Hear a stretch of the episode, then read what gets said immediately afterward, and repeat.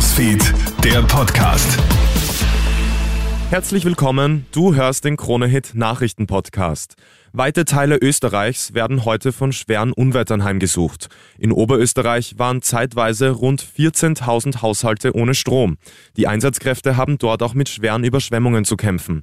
Seit heute Nacht zählt die Feuerwehr Oberösterreich bereits 470 Einsätze. Die Unwetter haben bis jetzt auch schon zwei Todesopfer gefordert. Das Wetter in Österreich könnte nicht wechselhafter sein. Während es in Wien heute Neuschnee gibt, scheint in Graz die Sonne mit Temperaturen im zweistelligen Bereich. Der Fachkräftemangel in Österreich wird immer größer. Deswegen will jetzt Wirtschaftskammerpräsident Harald Mara Arbeitskräfte aus dem Ausland holen. Er fordert die Erhöhung der sogenannten Rot-Weiß-Rot-Karten, die einen zum Arbeiten in Österreich berechtigen. Bis 2027 sollen jährlich 15.000 der Rot-Weiß-Rot-Karten ausgestellt werden.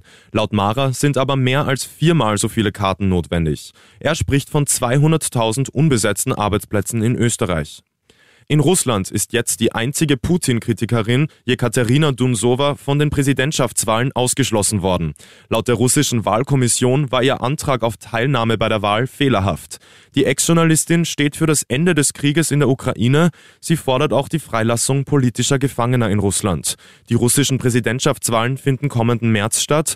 Präsident Wladimir Putin hat extra die Verfassung ändern lassen, damit er auch ein fünftes Mal antreten kann. Wir werfen einen Blick in die USA. Dort hat eine Frau jetzt auf kuriose Art Zwillinge bekommen. Die Frau hat nämlich zwei Gebärmütter. Tatsächlich ist jedes der beiden Kinder in einer eigenen Gebärmutter herangewachsen. Die Babys sind sogar an verschiedenen Tagen auf die Welt gekommen. Grund für die zweite Gebärmutter ist ein Gendefekt, von dem nur 0,3 Prozent aller Frauen weltweit betroffen sind. Mehr Infos zur Story findest du auf KroneHit.at. Das war der KroneHit Nachrichten Podcast. Danke fürs Zuhören. Krone Hit Newsfeed, der Podcast.